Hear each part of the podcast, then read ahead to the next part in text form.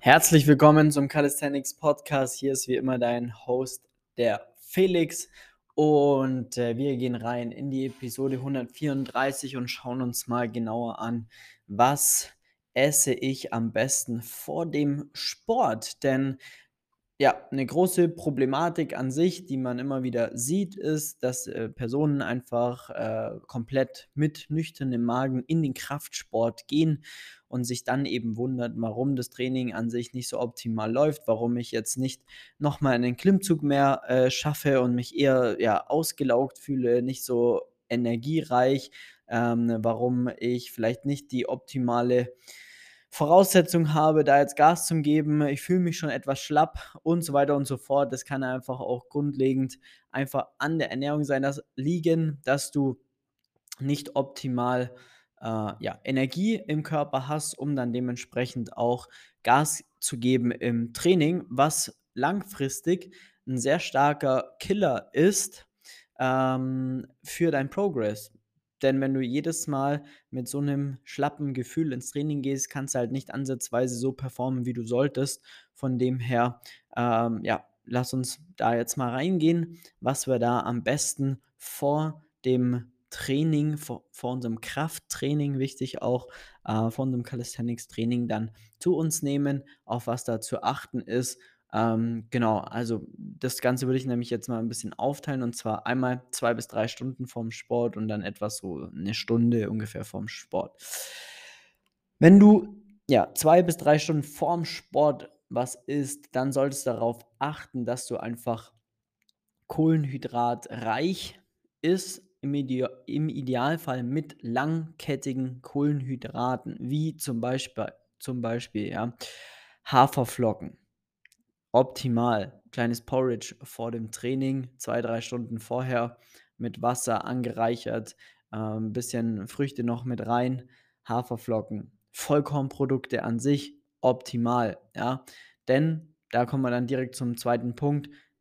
Das sollte alles leicht verdaulich sein, damit du im Training einfach auch ähm, ja, Power hast, dein Körper ready ist für die, für die jeweilige Belastung und dementsprechend dann auch die Leistung sehr stark nach oben schrauben kann.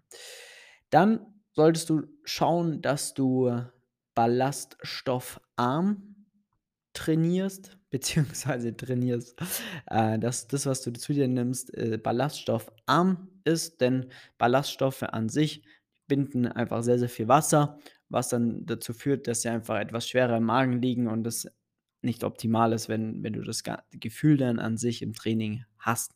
Deswegen schau da, dass du einfach ja, ballaststoffarm Snack oder die Mahlzeit vorher äh, zu dir nimmst, dass du da einfach ja nicht so ein, ja, das, das einfach grundlegend nicht so schwer im Magen liegt, sagen wir es mal so. Genau. Dann kannst du äh, ja, leicht verdauliche Proteine äh, nehmen wenn wir da jetzt mal zurückkommen ähm, zu den Haferflocken, ja, da kannst du ja zum Beispiel auch einfach noch ein Proteinpulver, ein Whey mit dazu mischen. Äh, das wäre jetzt hier optimal, also grundlegend Whey, ja, das könnte man jetzt eben mit Haferflocken mischen. Das wäre halt wirklich ein super geiler Snack, eine super geile Mahlzeit vor dem Sport, circa zwei, drei Stunden vorher zu dir zu nehmen. Dann wirst du auch merken, wie viel Power du dann da schlussendlich dann im Training auch hast, dass es dir nicht schwer im Magen liegt. Das wäre so der absolute Go-To. Ähm, eine weitere ja, verdauliche Proteinquelle an sich ist Soja. Also alles, was dann schlussendlich auch oder jegliche Sojaprodukte könntest du dann tendenziell eh auch zu dir nehmen. Ebenfalls äh, leicht verdaulich und ebenso zwei bis drei Stunden vor dem Sport. Und grundlegend, was du zu dir nimmst, sollte an sich einfach keine große Mahlzeit sein, dass du jetzt da nicht dir den kompletten äh, Ranzen vollhaust, sondern dass du halt da ähm, ja leicht gesättigt ins Training gehen kannst. Denn äh, das wirst du vielleicht auch schon mal äh, gemacht haben und das Gefühl dann kennen, wenn du einen komplett vollgeschlagenen Magen hast, dann solltest du trainieren. Da möchtest du lieber einfach nur auf die Couch liegen, gar nichts machen, was dann eher dazu führt, dass du da dann, äh, schlussendlich, ähm, ja, dir es dir da besser geht als dann im Training. Deswegen schau, dass einfach die die, ja, Mahlzeitengröße nicht zu stark ist kurz vorm Training. Genau. Dann kommen wir zur zweiten Abstufung. Wenn du es jetzt vom Timing her vielleicht nicht so einfach unterbekommen hast bei dir in deinem Alltag, dann, äh, kann man auch einfach 30 bis 60 Minuten vor dem Sport noch etwas, ähm, zu sich nehmen. Da ist dann eigentlich primär optimal, dass wir, ja, kurzkettigere Kohlenhydrate zu uns nehmen, um die Glykogenspeicher aufzufüllen. Äh, da bekommst jetzt ein paar Beispiele. Einfach, ja, eine Banane wäre da optimal, ein bis 2 Bananen, dann Datteln, auch eine super Alternative. 'N Müsliriegel dahingehend auch okay, so. Dann gibt es ja verschiedene Gels, die kommen eigentlich eher aus dem Ausdauer-Laufsport-Bereich, kennt man, äh, um einfach, ja, kurzkettige, schnell verfügbare Kohlenhydrate zur Verfügung zu haben, die, ja, zu sich zu nehmen, halbe Stunde, dr 60 Minuten vorm Sport, damit du da einfach, ja, Gas geben kannst. Auch mein absoluter Favorit sind Reiswaffeln, weil die einfach, ähm, kalorienarm sind, sage ich jetzt mal, und äh, das vermengt mit Wasser. Also, wenn du halt viel trinkst und Reiswaffeln isst, dann sättigen die dich, äh, sehr, sehr gut, kann man eigentlich schon fast sagen, ähm, stellen einfach optimal auch, ja, Power, Energie zur Verfügung und, äh, das führt dann auch dazu, dass einfach das Training sehr geil ist, auch wenn du jetzt, wie schon gesagt, im Alltag so gestaltet hast, dass du jetzt da nicht optimal, ähm, ähm, dich vorher ernähren konntest, weil du einfach aus 'nem stressigen Meeting kommst oder stressiger Arbeitsalltag und du gehst dann direkt ins Gym, dann würde es jetzt da zum Beispiel Sinn machen, dann eher, ja, auf hier kurzkettigere Kohlenhydrate, äh, zurückzugreifen, um dann trotzdem noch, äh, im Training Gas geben zu können. Äh, besser als jetzt zu sagen, man isst mittags um 12 und geht dann abends um 7 ins Training, äh, und hat dazwischen nichts gegessen.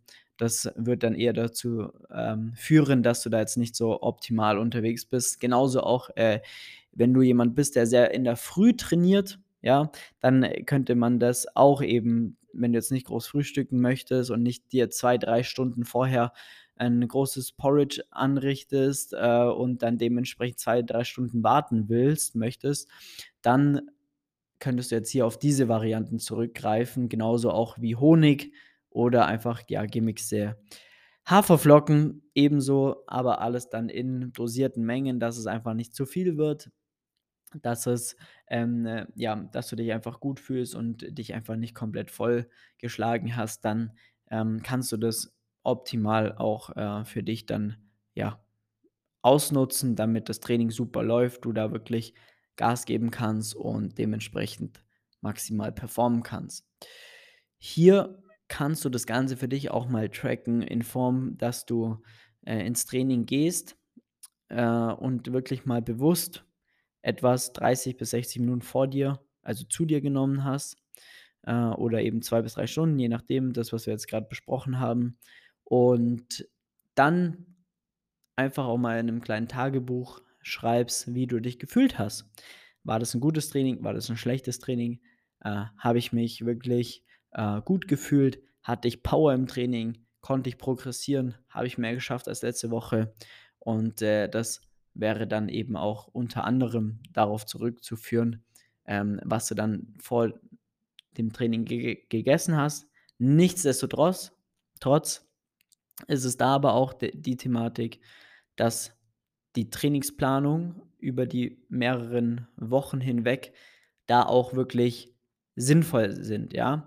Denn wenn du jetzt nach 'nem nach gar keinem richtigen System trainierst, dann wird es immer Tage geben, die gut laufen und die schlecht laufen, ja? Aber die sind dann weniger ausschlaggebend, weil einfach keine Systematik dahinter sind. Deswegen muss man da schauen, dass man die Basis immer eine vernünftige Trainingssystematik hat, einen vernünftigen Trainingsplan hat und dann kann man das Ganze noch genauer dann optimieren in Form von den Snacks. die man jetzt sich vorm Training, äh, gönnt. Auch die, ja, Menge des Ganzen lässt sich dann auch noch mal besser beschreiben und tracken und optimieren, wenn du dann eben auch, ähm, ja, nicht zu viele Einflussfaktoren gleichzeitig hast, denn sonst ist es wie Würfeln. Was war jetzt schlussendlich der ausschlaggebende, äh, Punkt, dass ich jetzt heute 'n gutes Training hatte? Es kann genauso gut sein, dass ich jetzt einfach 4 Woch 4 Tage gar nicht trainiert habe, weil ich so Muskelkater hatte und jetzt hatte habe ich halt einfach super Power, aber so kommst du halt langfristig auch nicht weiter, wenn du da nicht in der Lage bist, 3 bis viermal regelmäßig auch vernünftig zu trainieren. Deswegen, glaube ich, hast du den Punkt verstanden, ne? Ähm, es muss einfach 'ne Basis da sein, 'ne vernünftige Trainingssystematik dahinter sein. Du musst wissen, was zu tun ist und dann kannst du einzelne Faktoren ändern, anpassen, um dann überhaupt auch das Ganze vernünftig validieren zu können. War das jetzt das Ausschlaggebende, was es dazu geführt hat, dass ich 'n geiles Training hatte und es besser gemacht hat? Genau. Und wenn du da Hilfe dabei brauchst, diese Parameter optimal aufeinander abzustimmen, sowohl Training als auch die Ernährung, dann trag dir jetzt gerne 'n Termin ein für 'n kostenloses Beratungsgespräch unter www.flex-calisthenics.com. Dann freue ich mich, äh, auf dein deinen Termin, ja? Dann quatschen wir mal, schauen uns das Ganze an, wie's bei dir aussieht, wie du dich ernährst, äh, wie du trainierst, wie das Ganze aufgebaut ist bei dir und können dann dementsprechend die richtigen Punkte ändern, damit dein Training endlich durch die Decke geht. In diesem Sinne, vielen Dank fürs Einschalten. Bis zur nächsten Episode, dein Flex. Tschau.